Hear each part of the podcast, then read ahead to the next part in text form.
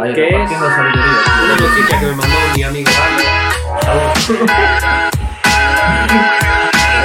Se quiere saltar con esta parte.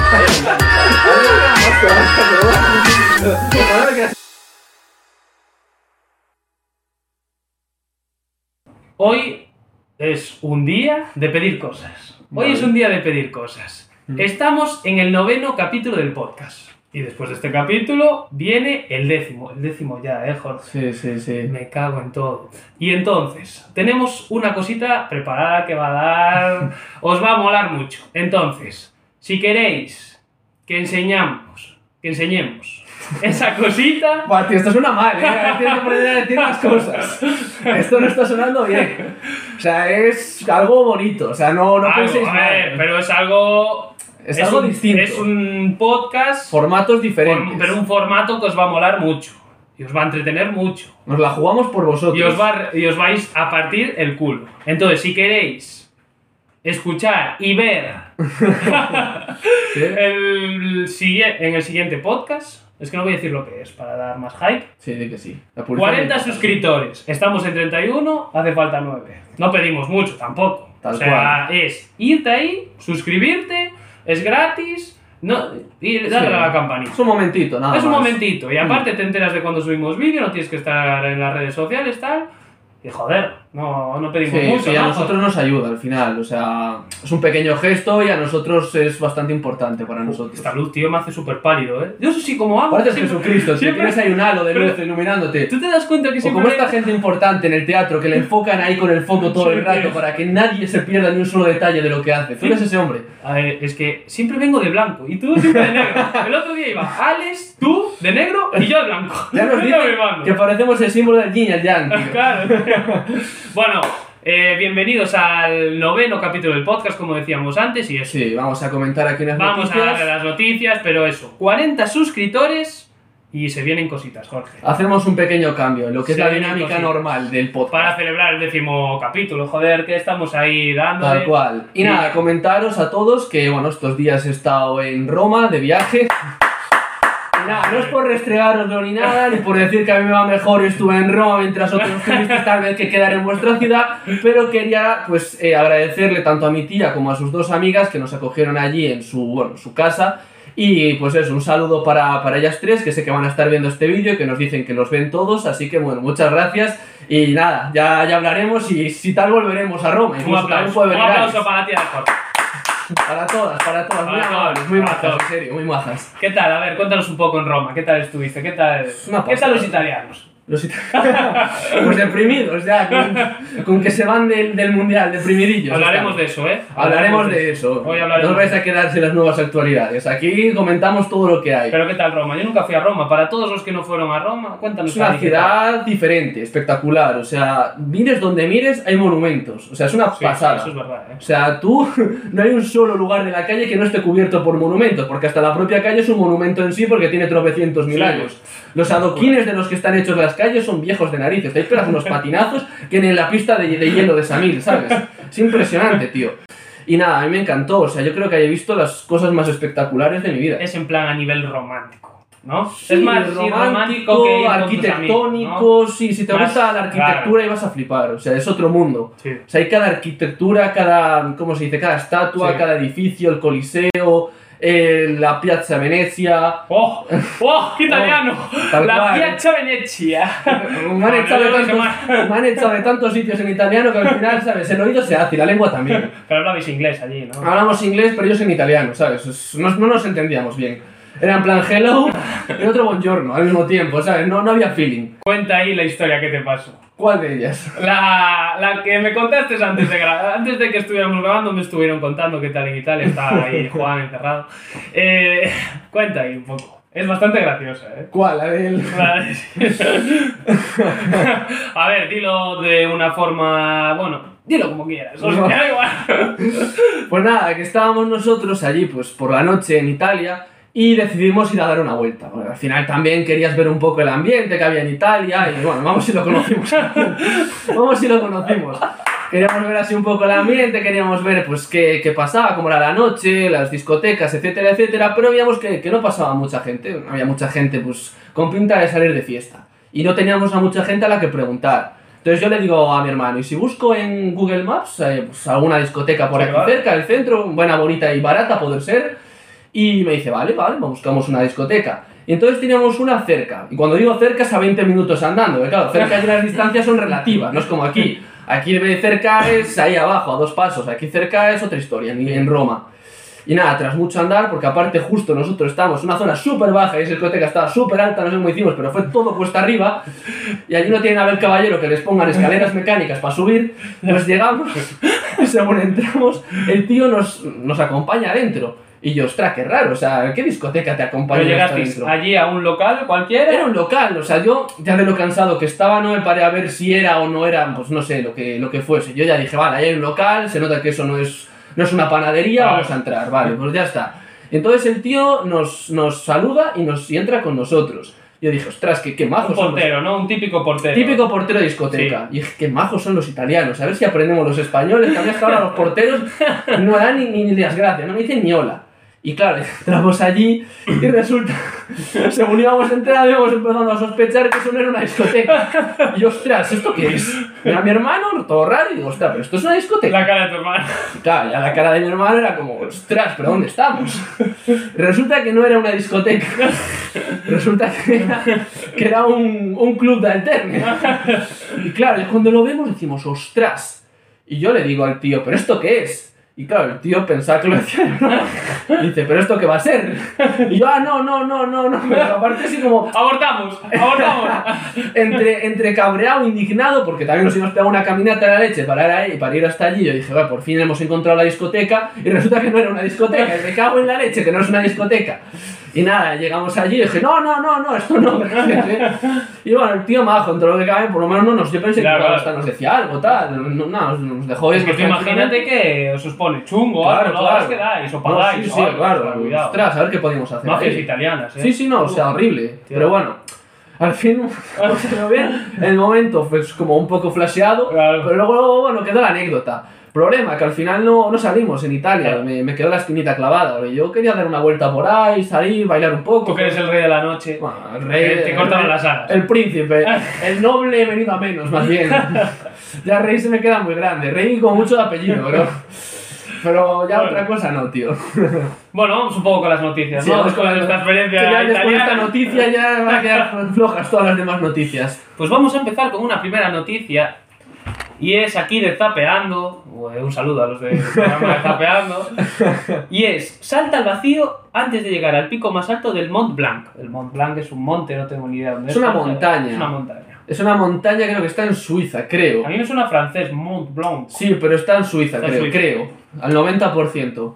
Bueno, pues pone, estas son las espectaculares imágenes del último reto del Fred Fugen. Como no tenemos las imágenes, pues os cuento un poco Jorge cómo fue, porque yo... Sí, no o sea, yo he visto la noticia. Y la noticia básicamente consiste en que un hombre estaba montado en telesilla. En un telesilla, para los que no lo sepan, es una especie de silla que va atada a una cuerda y la cuerda se va moviendo y te lleva hasta la cima de la montaña. Para los que hacen, pues, snowboard o, o esquí, pues sabrán lo que es un telesilla. Los que no, pues ya se lo acabo de explicar. Aquí vamos, para todos los públicos. Aquí nos preocupamos del espectador a. Y nada, este hombre es un profesional del esquí y de la que estaba subiendo en el telesilla para Blanc, supuestamente había una chica que le gustaba mirándole. Y como él quería impresionarla, lo que hizo es, se sacó la seguridad, que los telesillas tienen como una especie de barra de metal para protegerte y que no te caigas en caso de que pues, haya bastante viento y te puedas balancear. Se quitó la barra de seguridad y el tío con sus dos huevos saltó al vacío, pegó unas cuantas piruetas en el aire, de esto que unas volteretas, y cae de pie y consigue eh, esquiar, o sea, se desliza. Pero cayó de... O sea, sin nada. O sea, con Cayó, los esquís en los cayó. pies. Claro, con los esquís en Ah, los vale, pies, vale, obviamente. vale, vale. Y consiguió deslizarse a través de, eh, de tal. Es Me bastante en la impactante, cae bastante bien. Ojito el amor, ¿eh? Sí, sí, ¿Cómo eh. está la gente? O sea, yo estoy flipando. O sea, te mueres, que no pasa nada. Aquí te puedes morir, que no pasa nada. Hombre, digo yo que la chica por lo menos la habrá Sí, claro. después de eso. Casi se Habría juega que la vida. saber la- el final de esta historia, ¿eh? Sí, sí, a ver, igual la chica ni se fijó. Porque igual la chica dijo, ¿a quién es este? O pasó, ¿sabes? O sea, O la chica estaba hablando ¿qué con otro mientras este se jugaba la vida, ¿eh? El otro diciendo, va, me voy a poner de superhéroe, voy a poner una capa y voy a dar unas piruetas. Ese que era Superman sin capa, tío. Joder, pero sí, señor, ¿eh? Igual un pasó- aplauso para este tío. Sí, sí. Un aplauso para hombre. Aquí damos a No, a ver, yo ojalá le haya servido. Ojalá que no haya Sí. pasado un pájaro en ese momento y la chica ni lo haya visto y Ojalá. estaba distraída mirando el pájaro pasar. es que joder, ¿eh? No, sí, sí, eh, cuidado, eh. Es que no es ninguna broma, o sea, ¿pero qué lo pensó en el aire? O sea, el tío lo pensó en el aire. Le vino no, un en el aire arrebato no. romántico. En el arrebato vio a la chica y dijo, esta es mía. Está. Y tío. No sé, le dio una venada romántica, macho. Dios mío, qué Sí, sí, sí, sí. eh. ¿Tú alguna vez hiciste así alguna locura por amor? O- ¿Sabes qué pasa? que, que este tío no solamente ha conseguido pues llamar la atención de esta chica, sino que nos ha dejado mal a todo el resto de Sí, los sí, hombres. sí, claro. pero ya- En comparación con lo que ha hecho él, todo lo que hagamos nosotros, ¿sabes qué pasa? Que la caja de bombones, ¿dónde queda ahora de esto? ¿Dónde queda la, la caja roja de Nestlé después de un salto de 40 metros desde, una, desde un Tío, ¿cómo te telesilla? tío? A la mierda El la ramo de flores, el ramo de flores no sirve para nada. Ahora estamos en unas nuevas generaciones, estamos en un nuevo mundo ya. Ahora hay que llevar otras cosas. Ahora Tal son las cual. piruetas, ya son jugarse la vida por amor. Tal cual, el Pero próximo ni la- San Valentín hacer puenting sin cuerda y ya está. Tú la conocía, ¿no?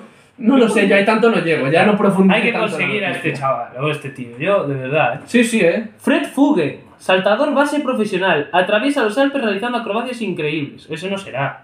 Es que aparece arriba el vídeo. Yo creo que puede ser ese chico. Yo la verdad ya te digo, vi un poco el vídeo y... Según María Gómez, el motivo por el que este hombre hizo este salto fue porque la persona que le gustaba estaba mirando. María Sí. Gómez no sé si es la chica. No, María Gómez debe ser la que escribió la Ah. noticia. Y la, la chica es la a la que se refiere María Gómez. La chica que, que le gustaba estaba mirando. Es que yo estoy exacto. flipando con esta noticia. ¿eh? Sí, una puta locura.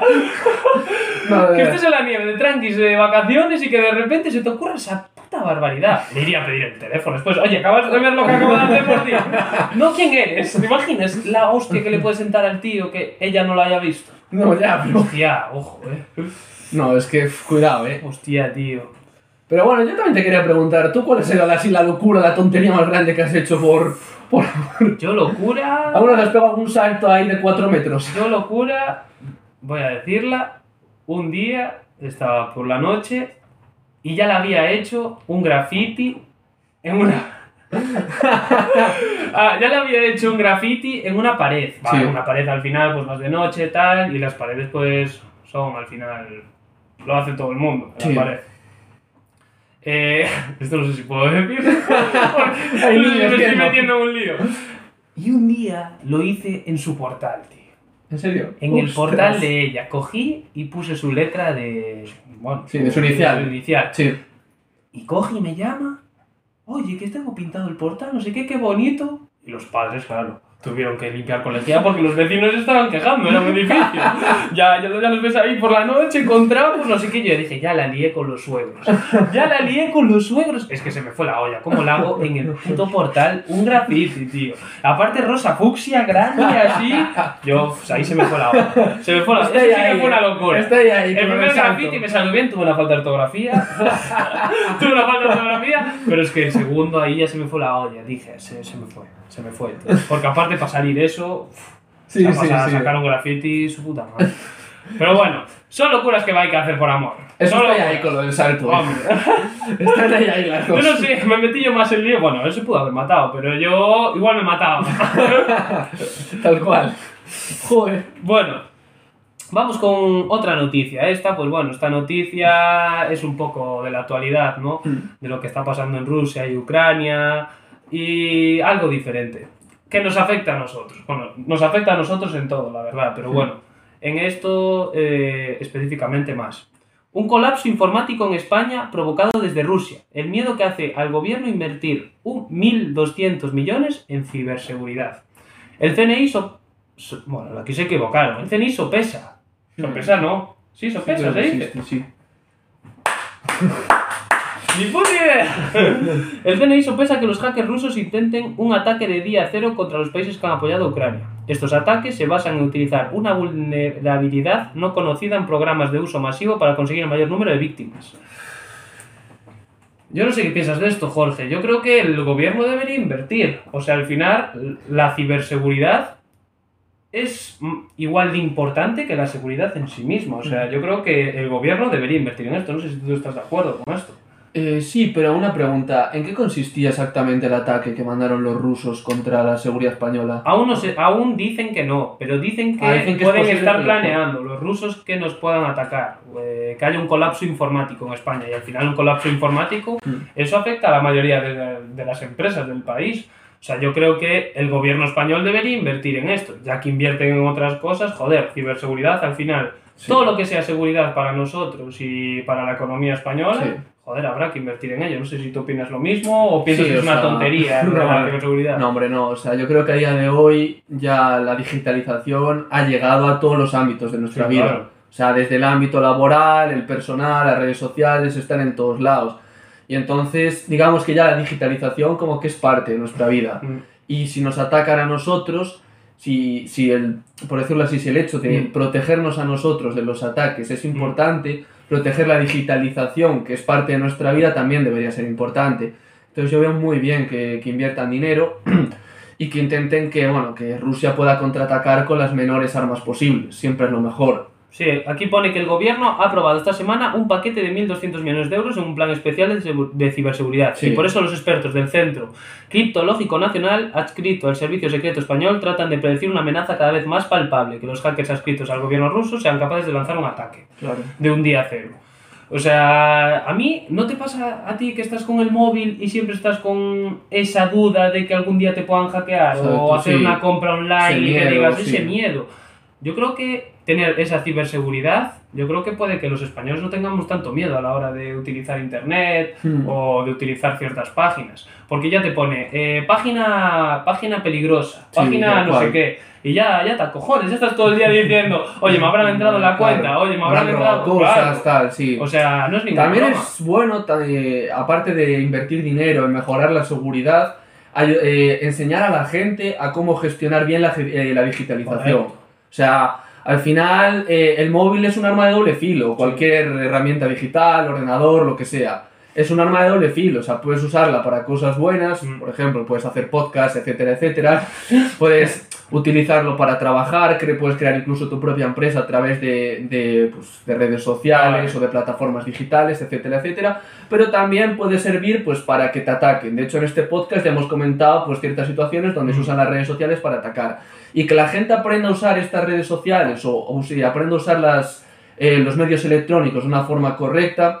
No digo que vaya a reducir al 100% el daño, siempre existe ese daño y por eso es bueno invertir en seguridad, pero reduce mucho el daño que puedan llegar a hacernos los, los ciberataques pues, de quien sea. O sea, Sí, en este caso Rusia, pero ataque quien ataque, si tú estás prevenido para ese ataque, ese ataque ya no es tan potente, por decirlo así. No, y lo peor es que ahora todo el mundo puede ser, en comillas, hacker. Claro, O claro. sea, ahora cualquiera te puede ver el WhatsApp, hackeártelo y verte todas las conversaciones, eh, todos tus datos privados.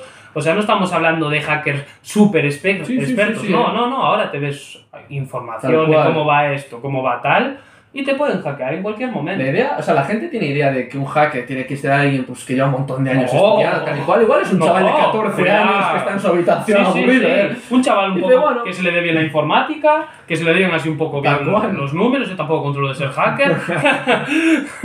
pero, o sea, que cualquiera te puede hackear. cual, Estamos cual, hablando eh. aquí de los rusos, pero cualquiera. O sea, nos están viendo ahora los hackers en este podcast y nos pueden hackear. Poner cual, ¿eh? eh, a Jorge una cara de pez y a mí una cara de, yo qué sé. Igual nos la mejora. Igual nos hacen un favor los hackers. No, pero sí, es, es sea- una pasada. De hecho, eh, bueno, el hormiguero en un programa invitó a un hacker que ahora trabajaba para eh, compañías de, de ciberseguridad. Sí, creo que lo vi. Y ese hacker eh, mostraba eh, en directo a Pablo Motos dos minutos, lo ¿no? fácil que era eh, entrar o hacerse con las contraseñas de una red social. Y le ponía a Pablo Motos un ejemplo. Él se creaba pues una cuenta de Twitter falsa con, unas, con una contraseña que le había creado en ese momento y con un usuario que le había creado en ese momento. Y en dos minutos consiguió, aunque él, o sea, le había Claro. puesto ya de, mano la contraseña y, y el nombre de usuario, pero consiguió a través de, pues, de, un, de un principio de hackeada eh, pues todo, toda esta información. O sea, impresionante. O sea, es impresionante este mundo. o sea, Sí, sí, ¿eh? ¿Tú crees que aplicaciones como Google, que la utilizamos siempre, YouTube, Instagram, Facebook, Twitter, deberían invertir más en ciberseguridad? Sí, claro. Por ejemplo, Mark Zuckerberg, en vez de invertir tanto en metaverso, tal, Sí. invertir más en seguridad, que igual lo está haciendo, pero no, no lo sé. Yo creo que la seguridad y la privacidad Bueno, que hace poco fue lo del juicio este de Mark Sí, Zuckerberg sí, con la chica esta que trabajaba en Facebook, que hablaba de que los usuarios, eh, privacidad cero, cero, sí, que eso O sea, se compartía por todos que se lados. compartía por todos los lados. Sí, Entonces tú vives en un mundo de ¿dejo el móvil o no dejo el móvil? sí, tal cual. O sea, es que es muy difícil. Es muy difícil. Es Al final yo creo que no tenemos privacidad ninguno Sí. hoy en día. Yo creo que no tenemos privacidad. Tú te has ido a Italia y lo sabe todo el mundo. Sí, sí, todo el mundo. bueno, o sea, lo sobre todo lo que acabo de contar ahora, pero. Claro. Pero sí, o sea, lo de la ciberseguridad yo creo que es un tema bastante que debería invertir no solo España, sino todos los países, porque ¿quién no tiene hoy internet? Tal ¿Quién no tiene tal hoy...? cual. Es la base de nuestra vida ahora mismo. Claro, y además la ciberseguridad puede parar a aquellos terroristas. Los Sí. terroristas ahora pues... Puede frenar parte de lo que claro. hacen. No todo, pero puede frenar gran parte. Yo creo que la reflexión final sería, por un lado, ayudar a la gente, a los ciudadanos de cualquier Mm. país, a que tengan una, una inteligencia más desarrollada dentro de temas de internet, curso redes sociales, ¿no? etcétera. Que se formen más en educación Claro. dentro de todo lo que es las redes sociales para que aprendan a gestionarlas mejor Mm. y por otro lado que las redes sociales o los países inviertan en ciberseguridad para que sea todo esto más seguro. Entonces sería sí. para mí lo ideal y la reflexión final con que esta sí. noticia. Nos estamos metiendo mucho en la educación, ¿eh? Alessandro Sotelino, que nos etiquetó en su Instagram. En verdad, muchas gracias. Muchas eh, gracias, mi historia y Sí, muy, bien, muy, gran- Sí, muy agradecido. Pero sí, o sea, es básicamente eso, porque Sí. la educación es muy importante. Sí, sí. Si la gente sabe gestionar bien las redes sociales, van a aparecer mucho menos casos de estos. Bueno, y vamos con la noticia del podcast. O sea, lo de Will Smith ha dado la vuelta al mundo. Yo me quedé flipando. O sea, yo primero en cuanto lo vi, no me lo creí. O sea, yo pensé, va, esto será Falso, sí. falso, esto será pues algo, una actuación de los Oscars, Sí. típica improvisación, tal. Pero de repente veo al Will Smith, no vuelvas a tener el nombre de mi mujer En en tu tu, boca. puta boca. No sé qué, el otro, el otro sí, pero si fue un chiste, no sé qué. Yo, yo estaba flipando. O sea, pero vamos con el tema. ¿Estás a, ¿Estás a favor de Will Smith o no? O sea, tú primero di tu opinión, o si quieres la digo yo primero. De, Mm, a ver. ¿Qué piensas de lo que hizo Will Smith? A ver, eh, es que es complicado. Es complicado. Hay muchos es matices a tratar. sí. Por un lado, sí que está el hecho de que, bueno, se meten con su mujer. Eh, yo creo que, bueno, en cierto modo sí que se está pasando un poco con ella, porque al final es una enfermedad y, bueno, con este tipo de temas hay que tener un poquito de cuidado, más si no tienes una relación directa y no tienes mucha confianza con esa persona, y más si son los premios Goya, y, o sea, perdón, Los los, Oscar. los Oscars, Siempre español. los, los Oscar y se están retransmitiendo eh, pues, por muchos países y lo está viendo mucha gente. Mm. Hay que, por decirlo así, asegurarse de que la persona de la, de la que tú estás haciendo esa broma no se vaya a sentir Claro. ofendida posteriormente con la broma que tú estás haciendo. Entonces yo creo que ahí el presentador sí que peca un poco de pasarse un poco con ella. ¿Qué pasa? Que obviamente las formas de Will Smith, pues, o sea, no, no fueron formas, porque al final tú no puedes agredir a nadie de esa manera en la que lo has hecho. Tal caso, pues me, pedirle que, que dejase de decir eso, que no lo volviera a decir, o que pidiera perdón, o cualquier tipo de cosa, pues no me parecería mal, porque sí que considero que se pasó. Sí. Pero ya de ahí a llevarlo a algo físico y tal, sí que considero que es abusar. Y esa es más que nada mi opinión. Vamos a ver, yo lo También que- una sí. cosa más, recalcar que me gustó la, la reacción del, del presentador. Sí, sí, sí, la reacción del presentador Fue impresionante, o sea, le dan un tortazo en directo. Y en vez de cabrearse o en vez de incluso ir a por él, porque Sí, sí, sí. hubiese sido la reacción de mucha gente, se ríe y dice, esto es un momento histórico en la televisión, Will Smith acaba de pegar un tortazo y se queda tan ancho el tío. se rió. No, sí, sí. Yo, aunque no, aunque no aplauda la, la actitud anterior que tuvo de meterse con la mujer de Will Smith, sí que aplaudo esa actitud de tomarse a broma lo que le han hecho. Y es, es complicado, pero se puede llegar a hacer. fría, sí. Tener esa sangre fría y esa capacidad de humorizar todo lo que te pasa en tu vida. Y eso sí que lo aplaudo y sí que, sí que lo comparto. Y ojalá Sí, pueda sí. hacerlo yo también en todas las cosas que me pasasen malas. No sé qué opinarás tú. Vamos a ver, yo lo que opino es un poco por el camino que vas tú, pero un poco en defensa de Will Smith. O sea, yo me pongo en la situación de Will Smith y tengo a mi mujer al lado, Mm. que tiene pues la enfermedad de alopecia, alo, alopiz- alopecia, alopecia, ¿no? No, alopecia no era otra cosa, Bueno, pero sí. generaba alopecia Sí, esa alopecia. enfermedad. Sí, no sé exactamente cuál era. Y yo, yo estoy de acuerdo con Will Smith. A ver, no estoy de acuerdo en las formas. Las Mm. formas de Will Smith no son las correctas. No, pues, no es normal que te levantes, vayas en medio de una gala como son los Oscars Ujú. y le metas un bofetón. Un bofetón a un presentador que al final está presentando, está haciendo su trabajo y, y lo dejas humillado delante de toda la gala. Bueno, y tú también quedas humillado, pero bueno. Eh, pero también valoro la actitud de Will Smith porque revoluciona un poco lo que vivimos las personas hoy en día. O sea, yo creo que muchas personas, no solo en el trabajo de los de, en el negocio de los actores, de las películas y tal, sino que muchas personas tragamos mucho. Mm. Y al final siempre tienes que tener una sonrisa a la cara. Siempre tienes que, va, escuchas tonterías, eh, escuchas humillaciones que te dicen y siempre va una sonrisa y tirar para adelante. Mm. No, algunas veces tienes que saltar. Algunas veces tienes que decir, oye, estoy hasta los huevos de que me estés diciendo cosas, estoy, ¿por qué me tienes que humillar a mí en este momento? O a mi mujer, o a mi familia, o a mi hermano, da igual. Sí. ¿Y a qué viene ese comentario? Es que yo, es que también hay que plantearse eso. ¿A qué viene ese comentario? Sí. Tú no sabes lo mal que lo está pasando mi mujer. ¿A qué viene ese comentario en medio de unos Oscars y que me dejes humillado tanto a mí como a mi familia? ¿Qué pasó esa familia con esa enfermedad? ¿Cómo lo pasó? O sea, Will Smith lo hizo mal, sí, pero yo creo que transmitió el mensaje de no hay que tragar siempre. No siempre hay que tragar. O sea, Sí. tienes que oponerte, tienes que decir, oye, basta ya, porque al final eso te lo tragas, te lo llevas a tu casa y con quien lo vas a pagar no es con quien te lo dijo, sino lo vas a pagar con tu familia, con tu madre, con los que quieres. Y no Sí. son ellos los que los tienen que pagar, lo tiene que pagar el que te lo dice. Si te humillan o te dicen algo, pues le saltas en el momento. ¿Que las formas del bofetón no son buenas? Estoy totalmente de acuerdo, no puedes hacer esa barbaridad. Es que yo cuando lo vi pensaba que era un espectáculo, porque tú ves el bofetón y además Sí. está como de espaldas, se lo da como raro y el Sí. otro como... Es que es algo raro. Sí, sí, es parece algo raro. es un o efecto sea, especial de una película. es algo raro, como parece Y que... aun por encima como el otro se lo toma a broma, pues Es entonces que parece sí que como todo parecía que... Bueno, sí, el otro sí, creo que dijo, ¿me puedo ir? o algo así, ¿no? ¿Me puedo ir? Preguntó por, dire- por producción Sí, o algo así, pero no sé. Pero yo, Will Smith, en eso, o sea, todos mis aplausos. Y Hmm. lo digo con, to- con totalmente sinceridad. Ahora, las formas no son correctas. Hmm. Y luego, pues, ahora poni- y poniéndome la situación del, del humorista, que es humorista. El, sí, el sí, sí. presentador era humorista, también era actor cómico, y sí, cosas, actor. Eh, tiene, es lo que dices tú, tiene también mis aplausos por quedarse allí firme y, y a respetar broma, a los Oscars, respetar a lo que es el equipo de los Oscars y decir, oye, me quedo aquí, no voy a montar espectáculo más y tal.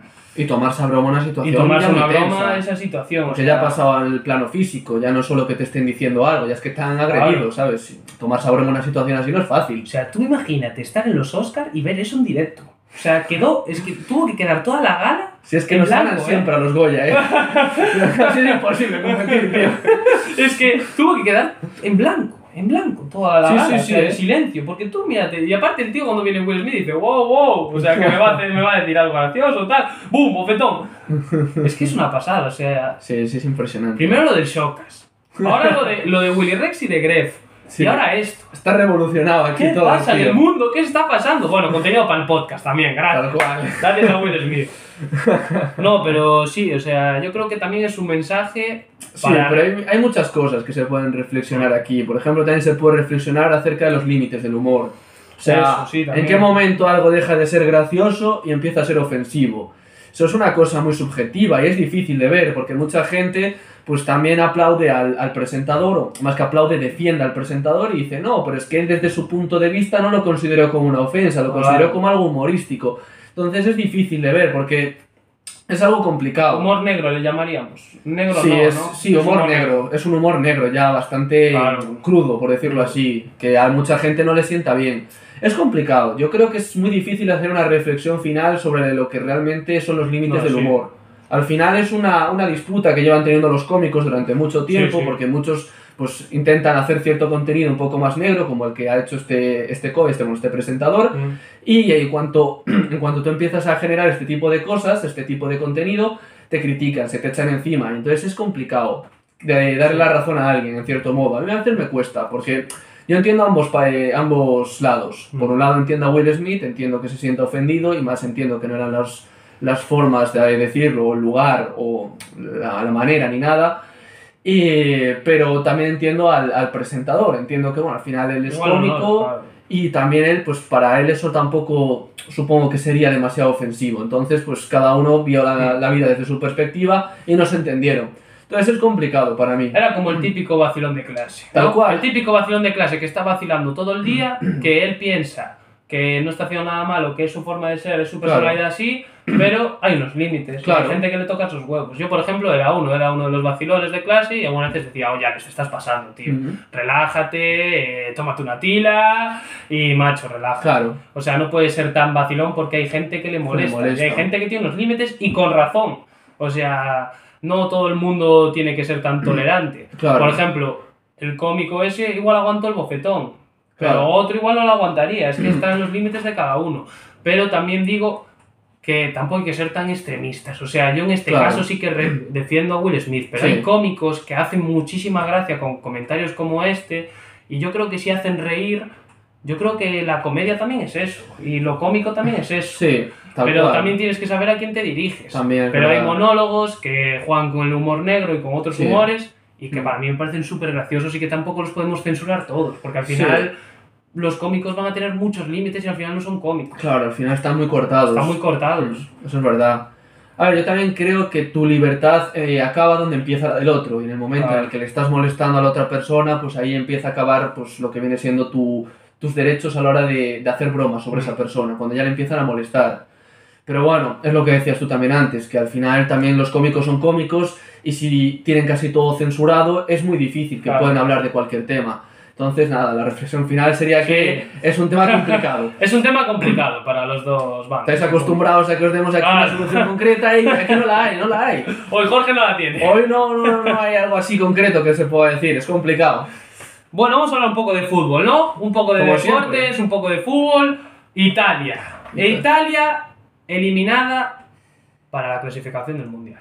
O sea, De piedra. es algo histórico. Contra Macedonia sí, del Norte pierden Macedonia. el último minuto, 0-1. Sí, sí. O sea, tú que estuviste allí en Italia, ¿cómo era la sensación? ¿Cómo estaba allí el ambiente? Estaban cabizbajos. Estaban cabizbajos, no, normal. No levantaban la mirada. Cuidado, hay gente llorando, ¿eh? No, sí, jolín, es que pff, aparte si me llegas a decir que era una Italia, pues una época que no jugaba muy bien, una mala época de. Italia, pues puedes llegar a entenderlo. Pero es que no era una mala época, venían de ser campeones de Eurocopa, unos equipazos de la leche. Claro, joder. muy buenos jugadores en general y joder, aparte ahora están jugando un fútbol muy bueno, Sí, sí, sí. pasaban de pues, a un toque perfecto, le competían a España, que España al tiki-taka era siempre la que más destacaba y le llegaban a competir, muy bien hecho todo, y jolín, ganaron la Eurocopa y bastante La merecida. Eurocopa fue una pasada. Yo el Sí, Chiesa sí, sí. este flipé con él. O sea, me parece un jugadorazo, me parece un pepino. O sea, tiene jugadorazos. y que ahora se queden sin el Mundial es una Es pasada, ¿eh? Macedonia del Norte, que Contra no, con todos mis Macedonia del respetos Norte. a Macedonia del Norte, pero Sí, sí, un país pequeño, País donde el pequeño, fútbol cuidado, no es eh. muy, muy, muy referente, es una pasada, eh, que, que hayan perdido.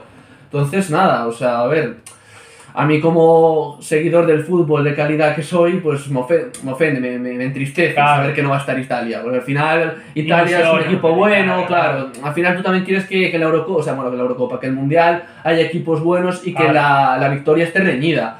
Y entonces Italia era un candidato muy, muy, muy, muy válido a ser yo tengo ganador. aquí una noticia que pone Así quedó el vestuario de Italia tras su, desa- su desastre ante Macedonia. Caos y basura por todos lados. O sea, el vestuario lleno de mierda, literalmente. o sea, lleno de mierda.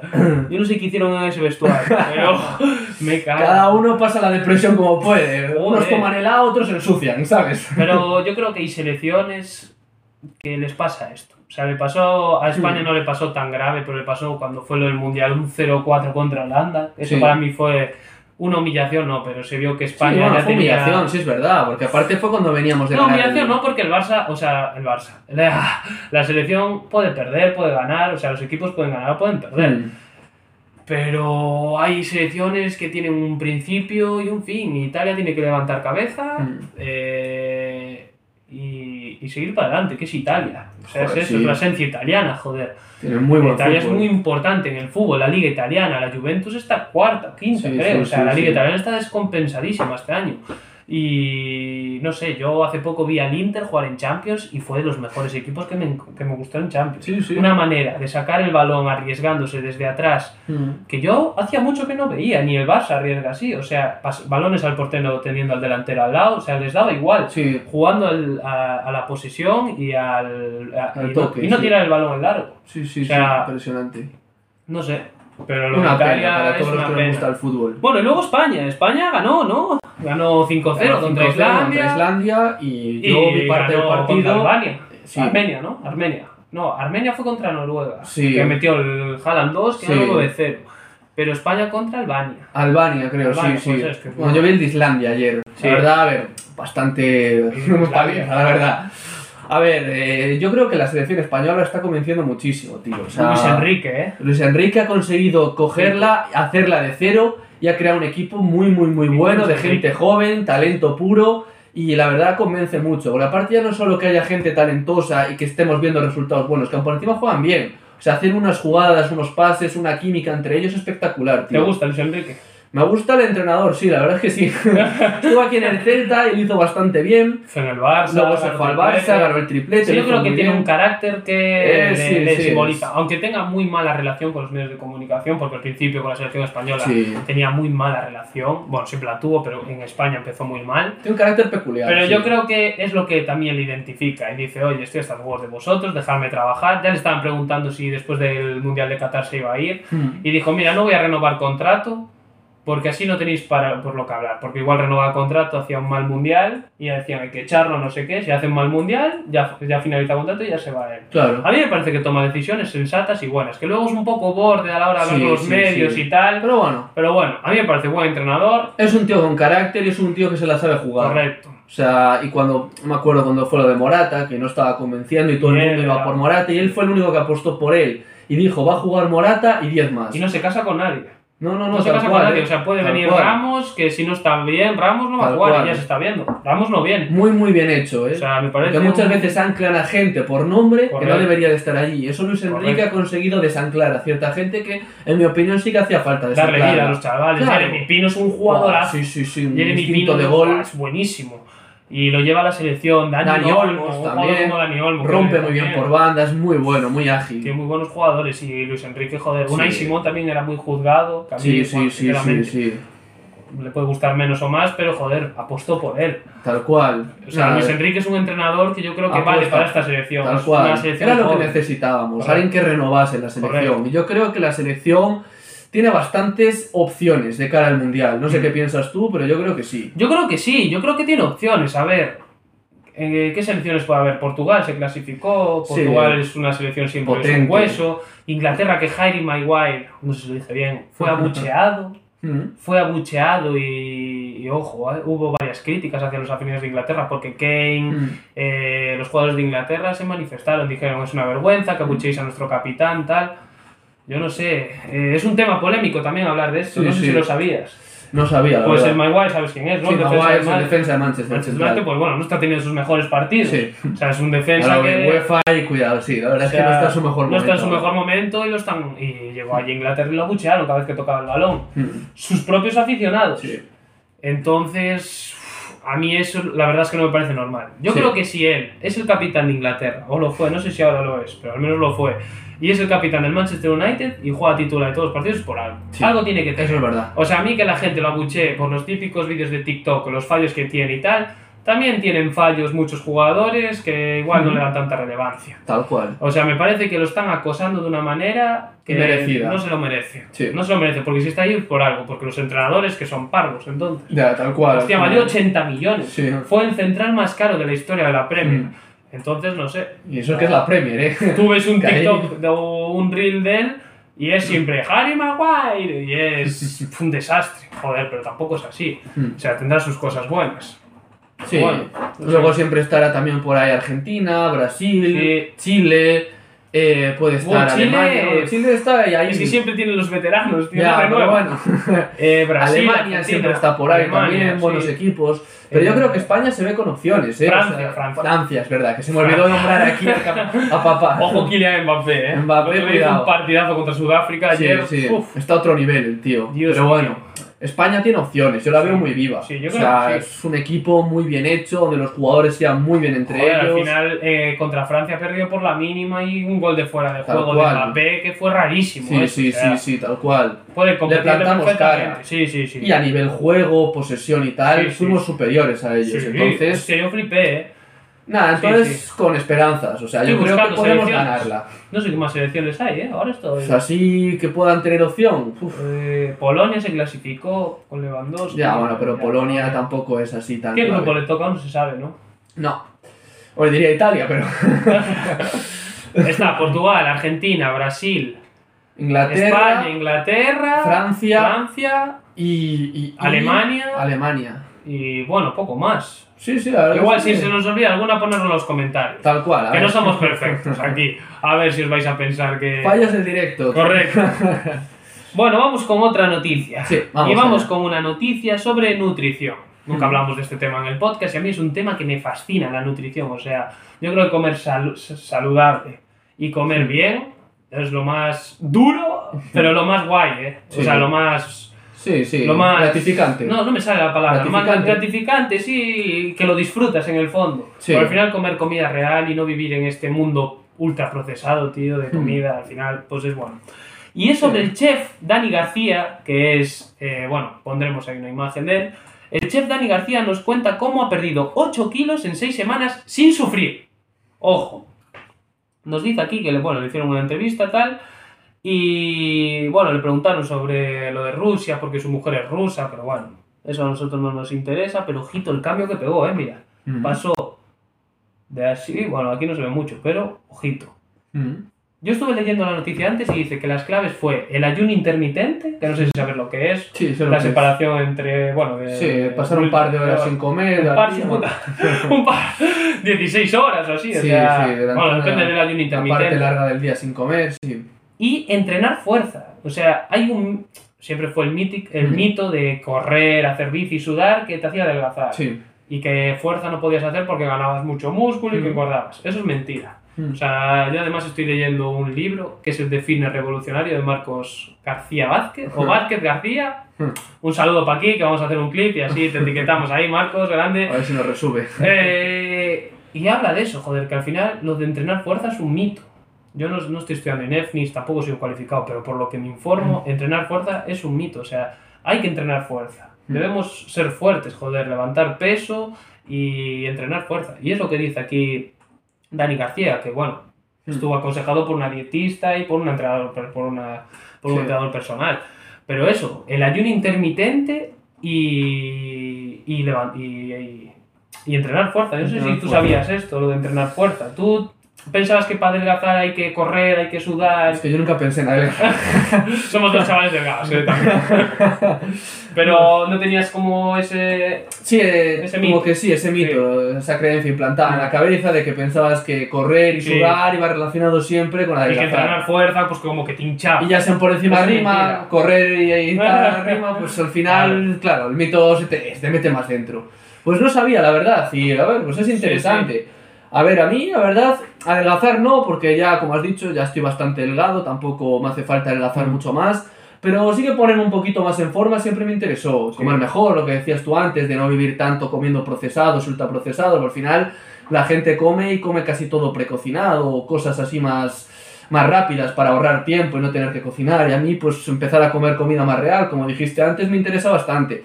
Y el hecho de, pues, ponerme un poco más a tono. Eso sí que me interesa. Sí, Entonces esa noticia, pues, o sea, bueno, esta noticia de la que estamos hablando, pues me es interesante por eso. sí. Y ya que estamos, si quieres tan bueno y tan experto en esto, si tal, podías darnos así algunos consejillos que a ti te han valido para Sí, ponerte más a ver, yo no soy ningún... Porque hay diferencia, porque yo estoy delgadillo, pero sin más. Él ya es otra historia, él ya es que está fuerte. Ya hay A ver. diferencia entre una cosa y otra. Sí, a ver, yo, creo, yo pienso Mm. que la alimentación... Yo no soy ningún experto, eso Mm. lo quiero dejar claro, porque hay mucha gente que sin estar cualificada y sin tener sus estudios, habla. Y yo no soy uno de esos. Yo pienso que tienes que tener tus estudios, Sí. tienes que saber del tema y tal. Pero por lo que yo me he informado, yo creo que la Mm. alimentación incluso es más importante que el deporte. Yo, para, para mi... Sí. Una persona que quiera adelgazar o que quiera ponerse bien eh, físicamente o quiera estar más saludable, yo, quiero- yo pienso que primero tiene que cambiar su alimentación. Sí. Luego hay que moverse, pues intentar pues ir a andar todos los días. Si no eres de hacer ejercicio, pues ir a andar, dar un paseo, cada día dar más pasos, tal, moverte. No, estar, no ser una persona Yo sedentaria. ahí el truco que descubrí para mí es disfrutar del ejercicio que haces. También. Cuando tú haces ejercicio por hacer, no es tan fácil Claro. hacerlo, porque tienes que autoobligarte a ti mismo. Cuando tú lo haces y estás deseando hacerlo, es otra historia totalmente distinta, porque eres tú mismo Correcto. el que buscas ya moverte. ¿Cuánta gente se ha metido en el running? ostras, es que ahora lo del running es la Sí, moda, sí, pero sí. porque a la gente le gusta. Y eso, joder, eso está guay, pero para la gente que no le gusta, oye, no te gusta el deporte, muévete, Claro. vete a andar, eh, no sé, anda, joder, o sea, muévete, no te quedes que, que una persona Sí, sedentaria. que, que existen infinidad de formas Claro, de hacer joder. ejercicio. O sea, el sedentarismo y siempre España... puedes encontrar una que te, bueno, que vaya más contigo. Claro, joder. Ent- es lo que dice aquí Dani. Dani Entonces tenemos alimentación, moverse y qué más tips recomendarías tú ahí para, para que la gente se pusiera más a tono. El descanso. El descanso es súper fundamental. Sí, sí, sí, no, dormir bien es... mm, yo soy de las personas que peco de dormir y que lo estoy intentando mejorar, pero lo de dormir bien es fundamental. O sea, Sí, nosotros sí, sí, los- necesitamos dormir. El sueño es, es fundamental. Es- o sea, dejar las pantallas antes de dormir, eh, pues no cenar con la barriga llena, todos esos tips que bueno, que los podéis conseguir en cualquier libro de que sepa gente de nutrición Mm. o joder, ahora Sí. hay infinidad de gente que, en Instagram te pueden enseñar, joder, Hmm. hoy en día puedes sin gastar mucho, puedes mejorar tu alimentación y mejorar tú físicamente, mejorar tu estilo de vida. Claro. Yo creo que, joder, es- al final es voluntad por ti mismo. Ujú. Dice aquí Dani, nunca había hecho ejercicios de fuerza, creía que era para adelgazar, había, que, que creía que para adelgazar había que correr. Pues ese mito, ¿sabes? Sí, también es bueno leer e informarse, porque muchas veces tenemos en la cabeza ideas y mitos construidas que a veces no nos dejan ver la realidad. Y Claro. cuando tú descubres ciertas noticias, pues te das cuenta de que igual muchas de las cosas que yo estaba haciendo, que pensaba que tenía que hacer, no son tan buenas como realmente yo creía que lo eran. Entonces eso es muy importante también a tenerlo en cuenta. Sí. Y yo quería preguntarte, porque al principio dijiste que uno de los tips principales era la alimentación. sí. Pero ¿podrías decirnos más concretamente algún alimento, alguna cosa A que ver. te vaya bien? Sin, obviamente, Sí. dejando claro a todos los oyentes y a toda la gente Claro, que nos estáis viendo que no somos expertos. Claro. Aquí obviamente hablamos, Vamos, somos una tertulia. comentamos Claro. noticias y bueno, opinamos desde nuestra limitadísima perspectiva. A ver, yo sinceramente me baso en una... Es que yo tampoco le llamo dieta. Es que yo creo que el término dieta está como un término bastante sobrevalorado. Yo al Hmm. final creo que tienes que ser un poco equilibrio. Yo Sí, creo que sí. el equilibrio, lo, estaba igual. leyendo aquí, lo dice Dani, el equilibrio.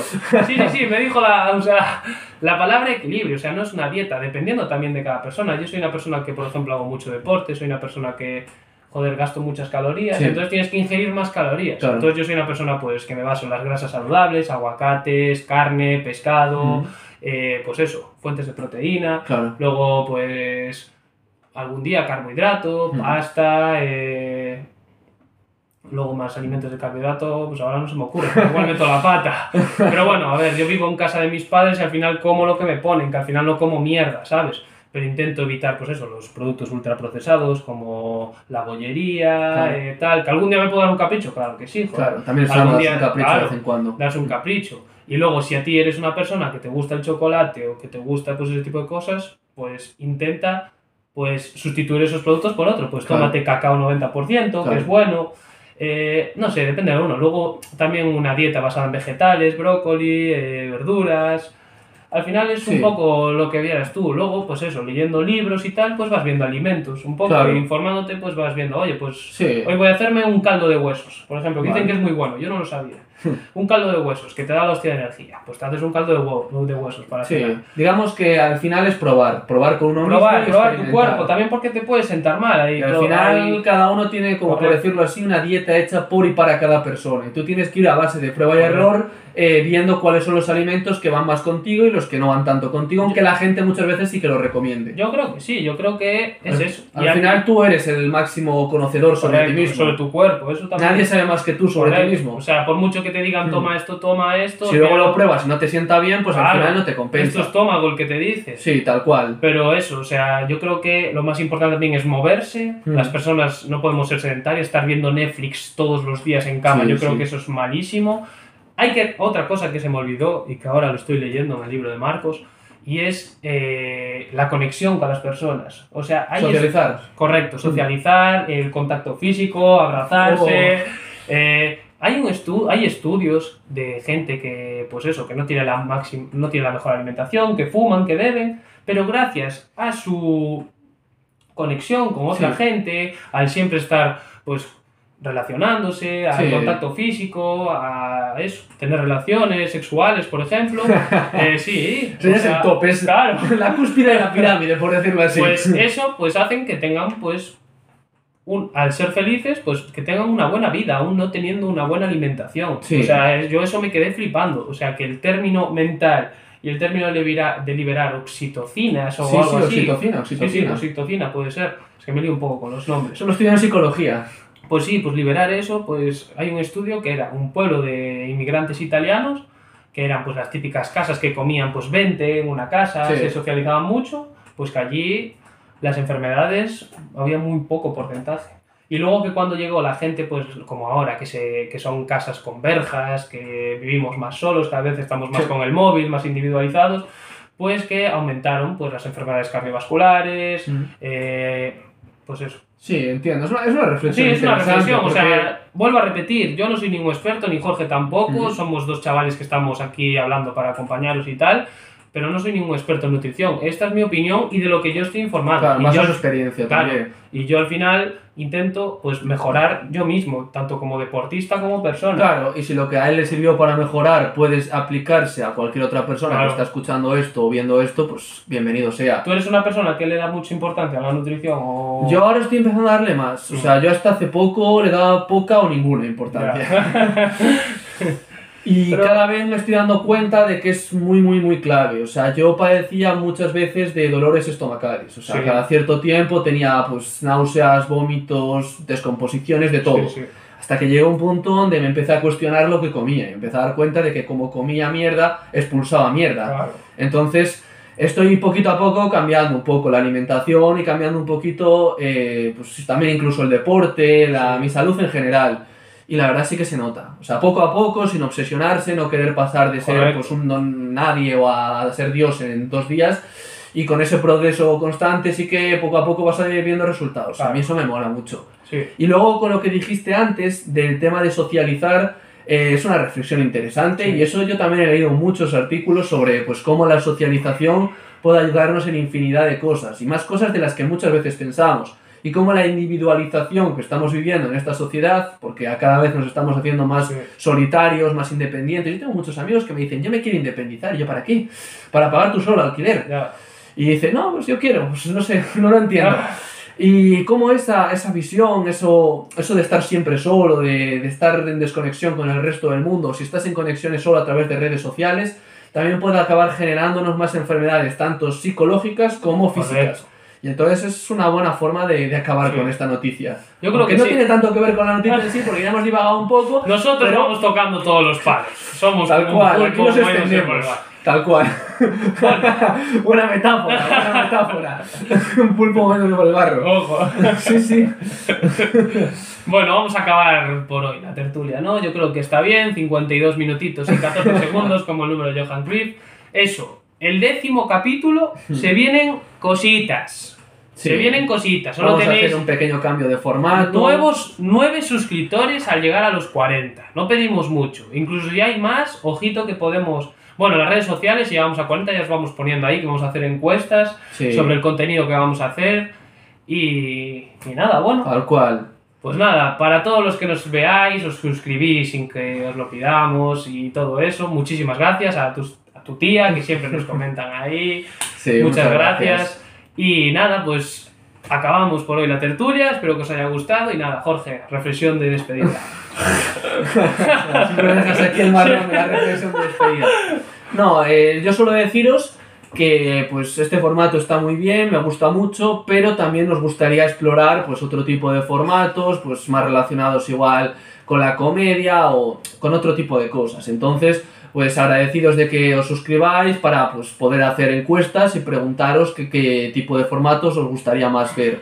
Y entonces, pues también poder seguir creciendo, crear nuevas cosas Correcto. y también nosotros como presentadores, barra creadores de contenido, barra Tertulianos. seguir creciendo en nuestra experiencia personal con todo esto. Así que muchas gracias a todos los que nos estáis oyendo y nada, un saludo. Gracias. Nos vemos chicos. Chao, Seguimos chao. en las redes, eh, invitado a tu oído. Chao.